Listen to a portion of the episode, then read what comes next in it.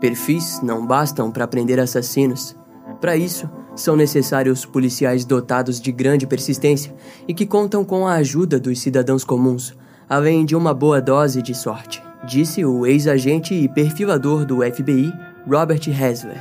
Para todo assassinato, sempre haverá uma causa mais profunda ou complexa. Talvez essa causa seja algo que consideramos banal, como o término de um namoro ou a demissão de um emprego. No entanto, para um criminoso cuja biologia seja moldada pela violência e frustração, algo assim será o estressor necessário para que a vida de alguém seja ceifada. A origem dos criminosos violentos nos remetem ao lado mais profundo da psique humana, ao mesmo tempo que nos levam a ficar frente a frente com as características éticas e morais de uma sociedade que muitas vezes não parece funcionar. No caso de hoje, veremos um pouco do trabalho de um homem que dedicou boa parte de sua vida a lutar contra as monstruosidades que surgiam nos jornais dia após dia.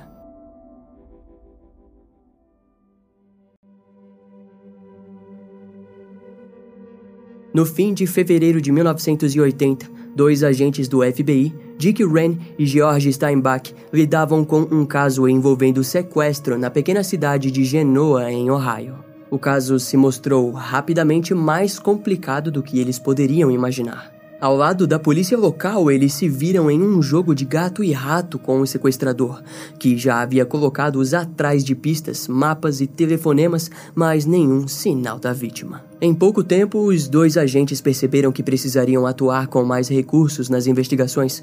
Caso contrário, a investigação seria um fracasso. Daquele modo, a dupla descobriu que o ex-agente do FBI, Robert Hasler, atuava como professor na região de Cleveland, em Ohio. Rapidamente, o escritório do FBI de Cleveland entrou em contato com Robert. Em seguida, os três agentes se encontraram e compartilharam as informações do caso. No entanto, a primeira frase que Robert Hasler compartilhou com os agentes e com as autoridades locais de Genoa, após juntar todas as informações, trouxe uma trágica verdade para o caso. Segundo Robert, as pistas indicavam que a vítima, com espaço para dúvidas, já estava morta. Ele está tentando levar vocês para um lugar onde nunca vão encontrar a garota, concluiu o agente. Frente a essa possibilidade, todos os envolvidos nas buscas pelo sequestrador precisariam de muito mais do que essa notícia ruim. Robert sabia muito bem daquilo e também sabia o que fazer. Um perfil seria montado, mas o jogo estava apenas começando. Na época do crime, Genoa era uma pequena vila que contava com pouco mais de 2 mil habitantes. Curiosamente, em 2020 ela contava com uma população total de 2.080 habitantes. Em outras palavras, a vila, em essência, é um local onde todos se conhecem, e não era diferente na época dos acontecimentos desse vídeo. Debra Schulwein estava com 19 anos quando foi sequestrada ao retornar de uma caminhada com sua amiga. Algumas fontes informam que essa amiga era uma suposta namorada de Debra, mas essa informação carece de fontes reais. De qualquer modo, Debra adorava caminhar pela vila de Genoa e não era incomum saberem quando ela estava na rua. Éramos muito próximas. Ela era como uma irmã mais velha para mim, porque eu não tinha irmãs. Ela era divertida e costumávamos andar de bicicleta por toda Genoa, colhendo vivazes e nos divertindo. Disse Kim Tobias, a prima de Debra. Quando o sequestro aconteceu, o pai de Debra, Dennis, era o vice-presidente do Banco de Genoa, e assim o crime comoveu toda a pequena vila. Ao mesmo tempo, os moradores acreditavam que o sequestro era um crime óbvio devido ao nível de importância do pai da garota. Contudo, quando o chefe da polícia de Genoa, Gary Truman, recebeu a ligação pela manhã do dia seguinte ao desaparecimento, o caso já se encontrava em um grau alto de complexidade. Os pais de Debra relataram que haviam recebido uma ligação onde o sequestrador disse: Estamos com sua filha. Queremos 80 mil dólares ou ela nunca mais vai ser vista de novo. No mesmo dia, a polícia foi informada que mais uma ligação havia sido feita, mas daquela vez o sujeito do outro lado da linha pedia por 50 mil dólares. A ligação foi gravada e eles perceberam que o suspeito parecia possuir um sotaque mexicano. O pai de Debra, porém, informou que na primeira ligação o sequestrador parecia ter um sotaque sulista ou da Nova Inglaterra. As autoridades também perceberam que em nenhuma das ligações o criminoso deixou os familiares falarem com a vítima. Daquela forma, Gary se reuniu com os investigadores e juntos solicitaram a ajuda do FBI. Quando os dois agentes Dick Rain e George Steinbach chegaram no pequeno departamento de polícia de Genoa, foram informados das exigências do sequestrador. Entre aspas, ele deixou notas em todo o noroeste de Ohio em diferentes locais para Dennis deixar o dinheiro, e toda vez que ele ia a um local, ele dizia para ir para outro local. Os agentes rapidamente enviaram as gravações para análise do consultor linguístico do FBI, o Dr. Murray Miron, da Universidade de Syracuse, em Nova York. Três dias depois, algumas roupas de Debra foram encontradas ao oeste de Genoa, a quase 4 quilômetros do local do desaparecimento. No dia seguinte, mais roupas foram encontradas numa estrada perto da mesma área. Entretanto, daquela vez, foi encontrado um mapa junto com as roupas. Ele estava amassado e havia claramente sido feito à mão em uma folha de fichário. Os investigadores e os agentes acreditavam fielmente que o mapa havia sido feito como uma forma sádica de levar as autoridades até o corpo de Debra. Porém, ao irem até o local que o mapa apontava, tudo o que encontraram foram marcas de pneus e um par de pegadas que indicavam que alguém havia sido arrastado próximo à passagem de um pequeno rio local. Os policiais haviam levado consigo cães farejadores que se mostraram agitados no lugar. Desse modo, todos os presentes ali acreditaram ter encontrado o local da desova do corpo. No mesmo dia, as buscas se intensificaram no rio e, ao mesmo tempo, um gravador foi posto na casa dos pais de Debra. Embora as investigações parecessem estar dando resultados, os dois agentes do FBI souberam que Robert Hasley estava na área e decidiram contatá-lo. A presença do homem foi notada pela polícia local, que ficou ansiosa em ouvir o aclamado agente. Quando Robert analisou o mapa, as roupas e as ligações do sequestrador, ele rapidamente deu a trágica notícia. A sua conclusão foi rápida. Aquelas pistas haviam sido fabricadas. De acordo com Robert, era bem provável que Debra Sulvine havia sido sequestrada, violada e assassinada durante o ataque. O agente compartilhou que o sequestro não parecia ter sido planejado. Daquele modo, o crime havia sido um simples crime de oportunidade e a morte totalmente inesperada. Robert explicou que após o crime, o sequestrador entrou em pânico, mas logo se acalmou e elaborou todo aquele jogo. Devido a um número extremamente baixo de moradores da vila, o criminoso percebeu que ele poderia rapidamente ser associado ao sequestro. Diante o caso, Robert fez o que em essência foi chamado para fazer. Ele criou um perfil do autor do sequestro. Entre aspas, devia ser um homem branco, atlético, de 20 a 30 anos. Seu tipo físico devia ser robusto, porque Debra foi raptada no meio da rua sem que ninguém percebesse, mas também compensava a personalidade degradável cultivando músculos, dirigindo carros envenenados e calçando botas de cowboy.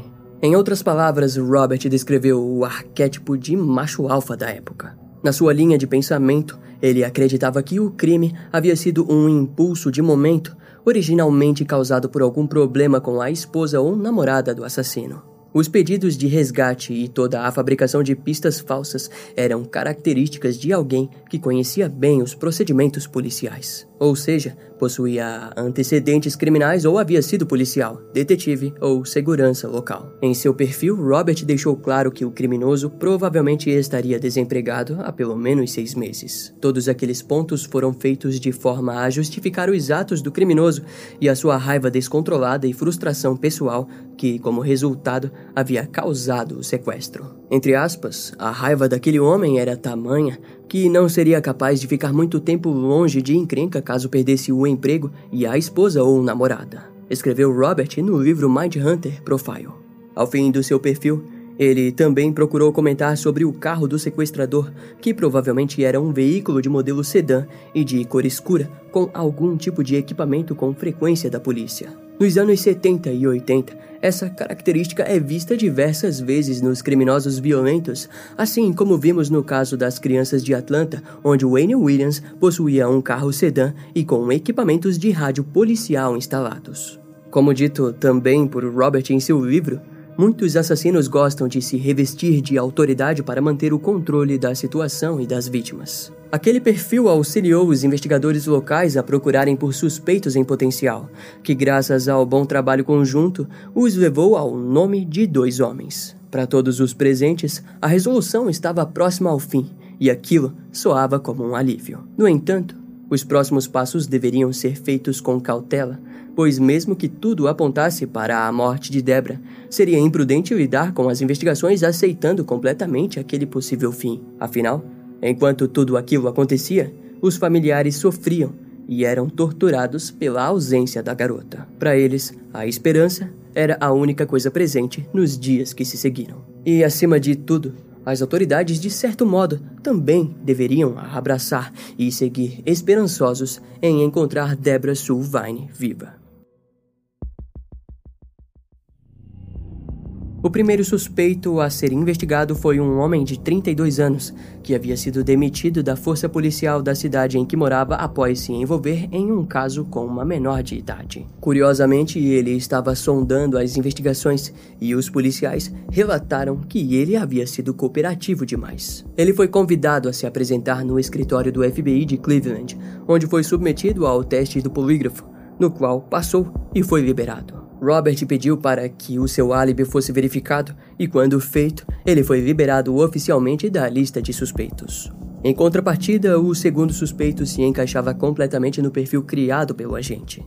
Seu nome era Jack Gall, com 33 anos na época. Jack possuía uma enorme propriedade com vários chalés à beira de um lago em Michigan que dividia com sua ex-esposa. O homem também havia sido recentemente demitido de seu trabalho como guarda ferroviário e possuía uma passagem por roubo em Michigan. Seu carro era um Monte Carlo sedã e possuía equipamento de rádios instalados nele. Daquela forma, os investigadores passaram a vigiá-lo por semanas, até que o pai de Debra recebeu novamente um telefonema de um homem com sotaque mexicano.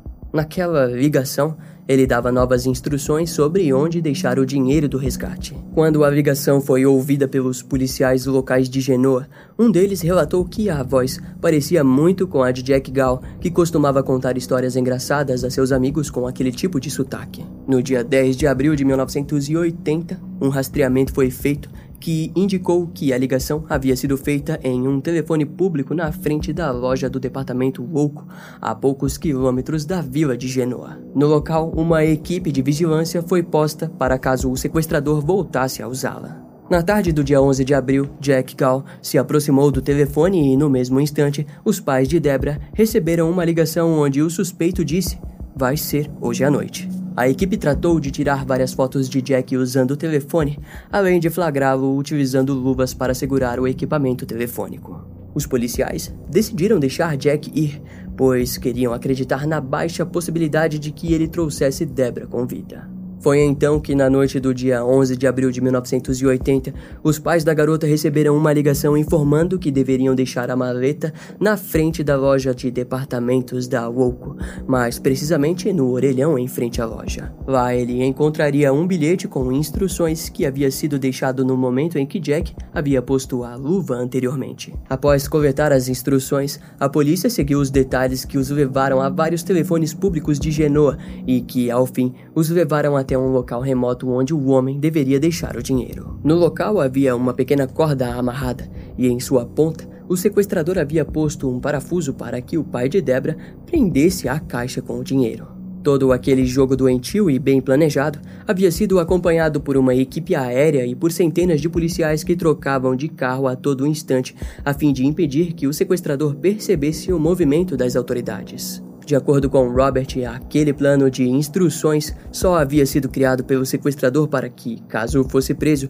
utilizasse como álibi a sua presença em casa e não nos telefones espalhando bilhetes. Contudo, Robert deixou claro que aquela tentativa de álibi era falha, pois a primeira ligação que levou o pai de Debra até o orelhão poderia ter sido feita da casa do suspeito e não de um telefone público. De qualquer modo, quando as autoridades acompanharam o pai da vítima até o local isolado e Jack não compareceu com a garota, eles decidiram prendê-lo sob acusação de extorsão. Ao anoitecer do dia 11 de abril de 1980, Jack Gall foi acusado e condenado por extorsão no mesmo dia. Mas as buscas pelo corpo de Deborah Sulvine continuaram. Infelizmente, as autoridades não possuíam nada que conectasse Jack Gall diretamente ao sequestro, e sem um corpo, ficaria ainda mais difícil manter uma acusação de assassinato. Assim que o trabalho principal foi concluído, Robert Hessler voltou para sua rotina normal. Mais tarde, no entanto, ele relatou que o chefe da polícia de Genoa, Gary Truman, ligou para agradecer e informar que provavelmente o caso ficaria sem um desfecho se o agente não houvesse criado um perfil e compartilhado os recursos do FBI. Cerca de um mês após as investigações serem concluídas, o jornal The Akron Beacon de Ohio noticiou a informação mais aguardada pelos moradores locais. Na quarta-feira do dia 15 de maio de 1980, o corpo de Deborah Sulvine havia sido encontrado em uma área florestal isolada atrás do cemitério de Woodville, no condado de Sandusky.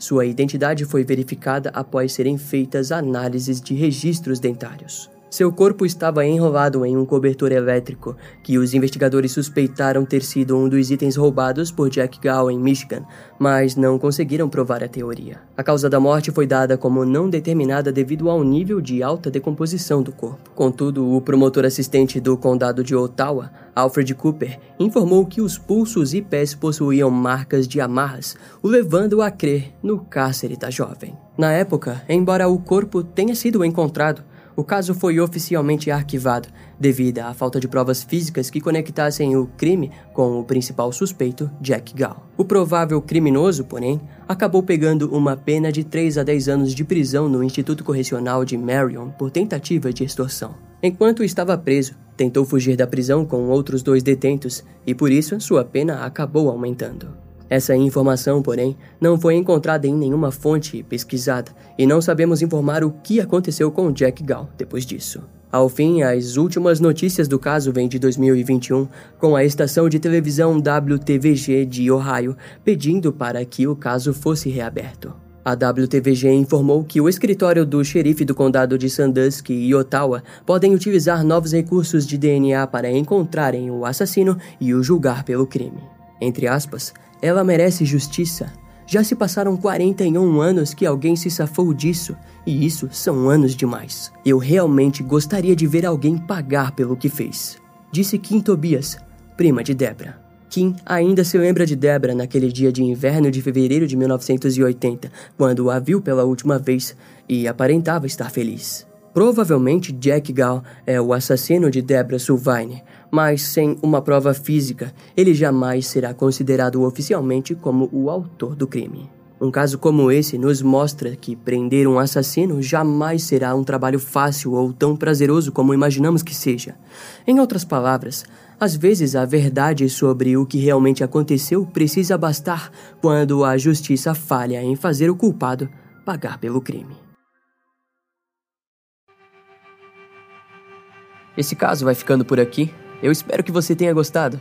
Não esquece de me seguir nas outras redes sociais. Meu Instagram é brian.m, com dois M's, E-M-M-E. E não deixe de conhecer o meu canal no YouTube com os episódios mais recentes que irão demorar um pouco mais para vir aqui pro podcast. Eu vou ficando por aqui, até a próxima e tchau.